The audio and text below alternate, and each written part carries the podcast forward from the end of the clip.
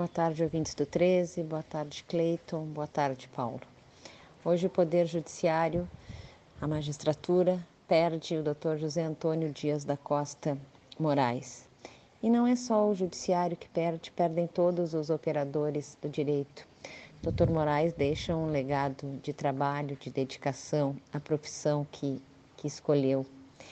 Eu, há anos atrás, tive o prazer de tê-lo como professor num curso da Defensoria Pública e muito conversava com ele.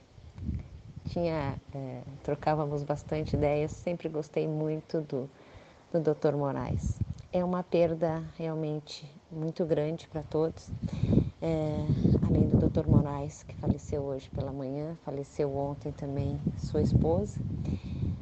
São mais pessoas que a Covid retira da família, retira dos amigos.